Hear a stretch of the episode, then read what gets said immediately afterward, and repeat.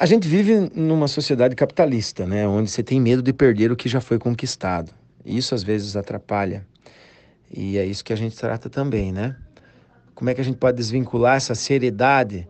É exatamente dessa maneira que o Sebrae tem encontrado, que é essa medida de, de colocar as coisas de maneira que as pessoas possam entender com um exemplo simples do nosso dia a dia, da nossa vida, da nossa casa. E o empreendedorismo, ele não é só um, grande negócio. Ele normalmente é o pequeno negócio, porque as ideias elas surgem e elas precisam ser aplicadas, elas não podem ficar só no papel.